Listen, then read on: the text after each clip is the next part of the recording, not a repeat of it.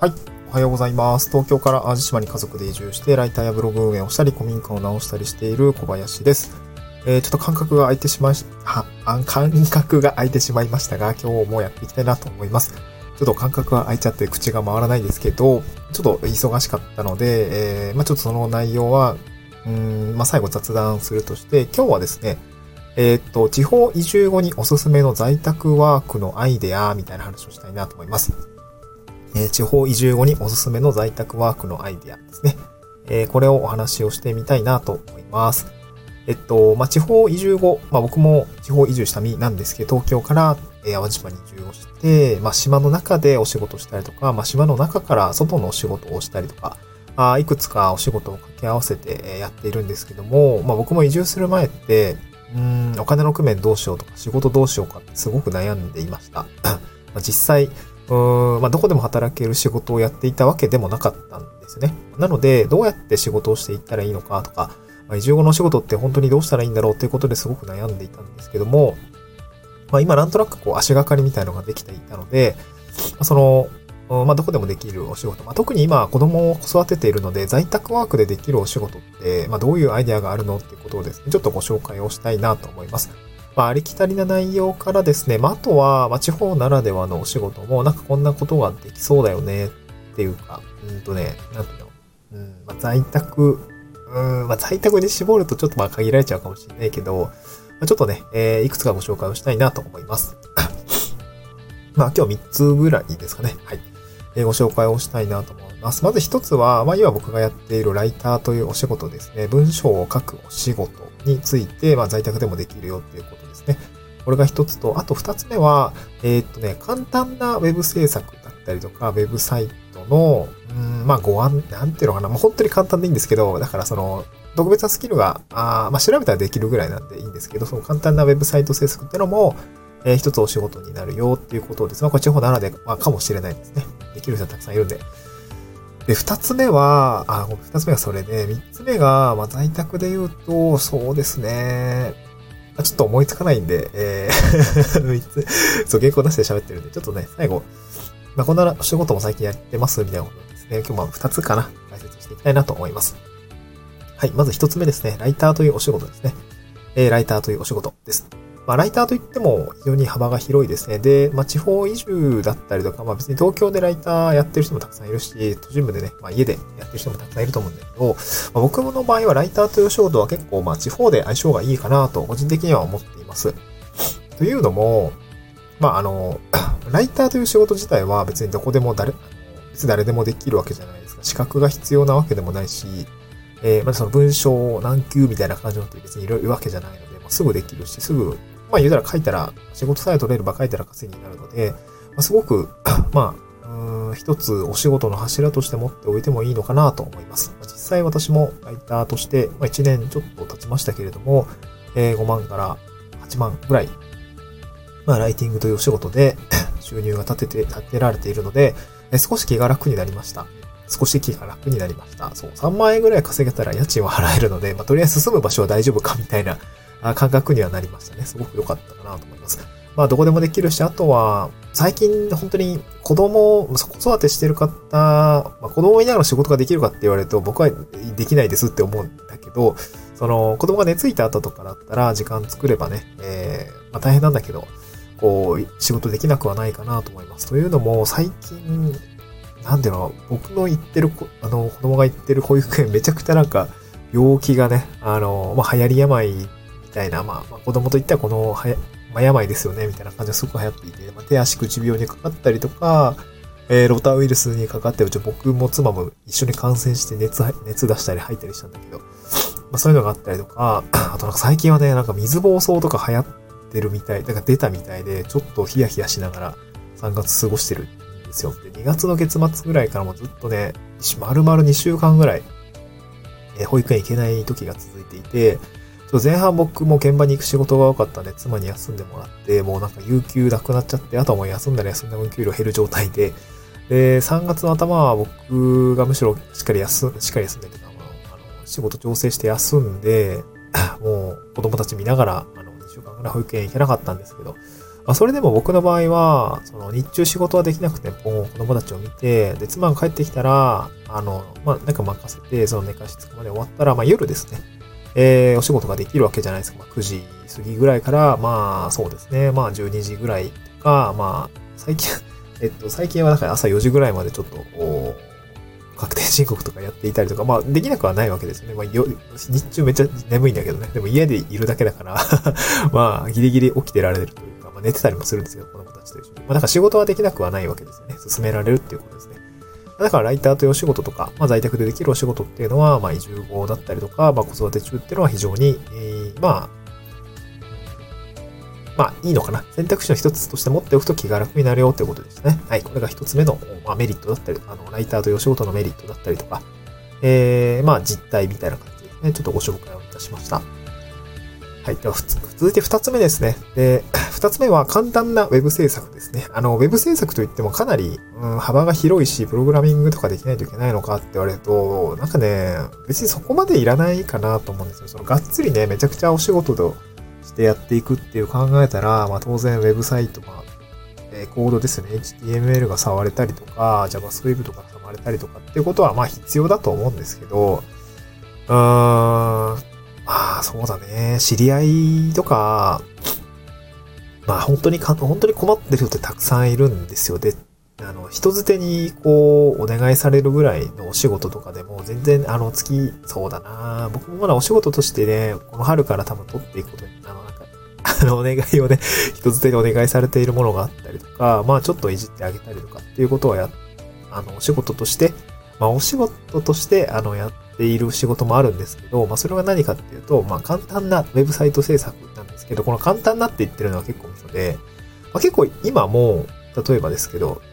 うん、スタジオっていうノーコードウェブサイトツールだったりとか、まあ、あとは Wix だったりとか、えー、まあまあ、ワードプレスも言うたらそんな難しくないから、えー、ね、ワードプレスだったりとか、あとなんだろうね、結構いろんなノーコードツールノーコードウェブサイトツールですね。まあ、ペライチとかもそうですね。LP 作ったりとか。なんかそういうのって割とこう簡単にできるんですけど、まあ、それをちょっと知っておけば、あの、結構喜ばれたりするんですよね。っていうのも、地方の、まあ、この中小企業者さんだったりすると、まあ、やっぱりわかんない。あの、簡単なんだけどね、簡単なんだけどわかんないっていうのと、あとね、あの、やっぱ中小企業さんの社長さんとかも基本忙しいんですよね。そう、本業で、えー、頑張る、本業をやるのに忙しくって、あの、やっぱ一人親方みたいな会社があったりとか、もう本当に全部こう、まあ、規模はね、それなりにこう、やっぱ例えば僕が最近知り合ってるのは工務店さんだったりとか、えー、漆喰、まあ、なんていうの、建材メーカーさんっていうのかな、あの、とかと話をする機会、まあ、ワークショップ、ゴミからワークショップ系で話がもらえたりしたんですけど、そういう会社さんで、やっぱ年商はそれぞれね、あのー、数千万とかね、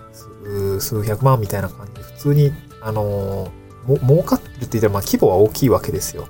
で、その中で、まあでも、ウェブサイトって優先順位やっぱ低いんですよね。でもやっぱり、あの、そういうものに投資をしていかなければならない、何かやらないといけないっていうところは分かってる。でも何から始めたらいいか分かんないとか、あの、リソースがないとか、そう、その、なんか、どうすればいいかを考える実間も言ってそんなないし、なんかね ないんです、みたいな。でもそんなに大金払ってお願いしたい優先度が高いものでもないっていう感じがあるので、まあだからその、なんていうかな、こう、地方の中小企業さんに、こう入っていくときに結構まあ人づてってのは結構よくある話で、あの、関係性が築けたりとか、知り合いの知り合いでね、ちょっとこの人できるんだってって言ったら、ちょっと見てくれないかって話結構あったりするんで、まあ、そこで、あの、最初からね、あの、まあ、なんか仕事にしようとはせずっていうのかな、なんて言うんだろう。僕的にはこう、なんていうのかな、まあその お互いその関係を続けるメリットがあるのであれば、あの最初こう低価格から、低価格から入って、例えば、ウェブサイト、そのノーコードツールでね、簡単な、えー、こういう用途だけに限定したウェブサイトを作る。例えばイベントサイトを作ってあげるとか、その会社の、うん、なんか、新商品の LP 作るとか、あの、本当にね、ページ作るだけなんで、そんな難しくないんですね。あとは、あこの前言われたのはね、多分ね、ワードプレスで管理してるサイトでページ1個増やしたいんだけど、やり方がわからんみたいな、その 委託、外部の会社さんに委託をして、あの、本体は作ってもらったんだけど、そこれね、ウェブページ1個追加したいんだけど、ちょっとやり方わかんなくてね、みたいな。多分ね、まあ、マニュアル渡して、はい、さよならみたいな感じだと思うんですよね。結構、そういう会社さん多かったりするので、えー、多分運用ができないですけど、まあ、それって、まあ、マニュアルがあって読めば多分大体誰でもできるんですけど、あのね、未知の分野じゃないですか。ウェブサイト触ってない人にから比べたらね。そういうところは、なんかどう多分ブログ運用したりだったりとか、メディアを書いてみたりとかって、このライターのね、お仕事してるとワードプレスも触ったりもするので、まあ、そういう力とか普通に、あの、横展開できるので、まあ、そういうことに活かしてみたりとか。だからブログを始めるとか、やっぱすごく、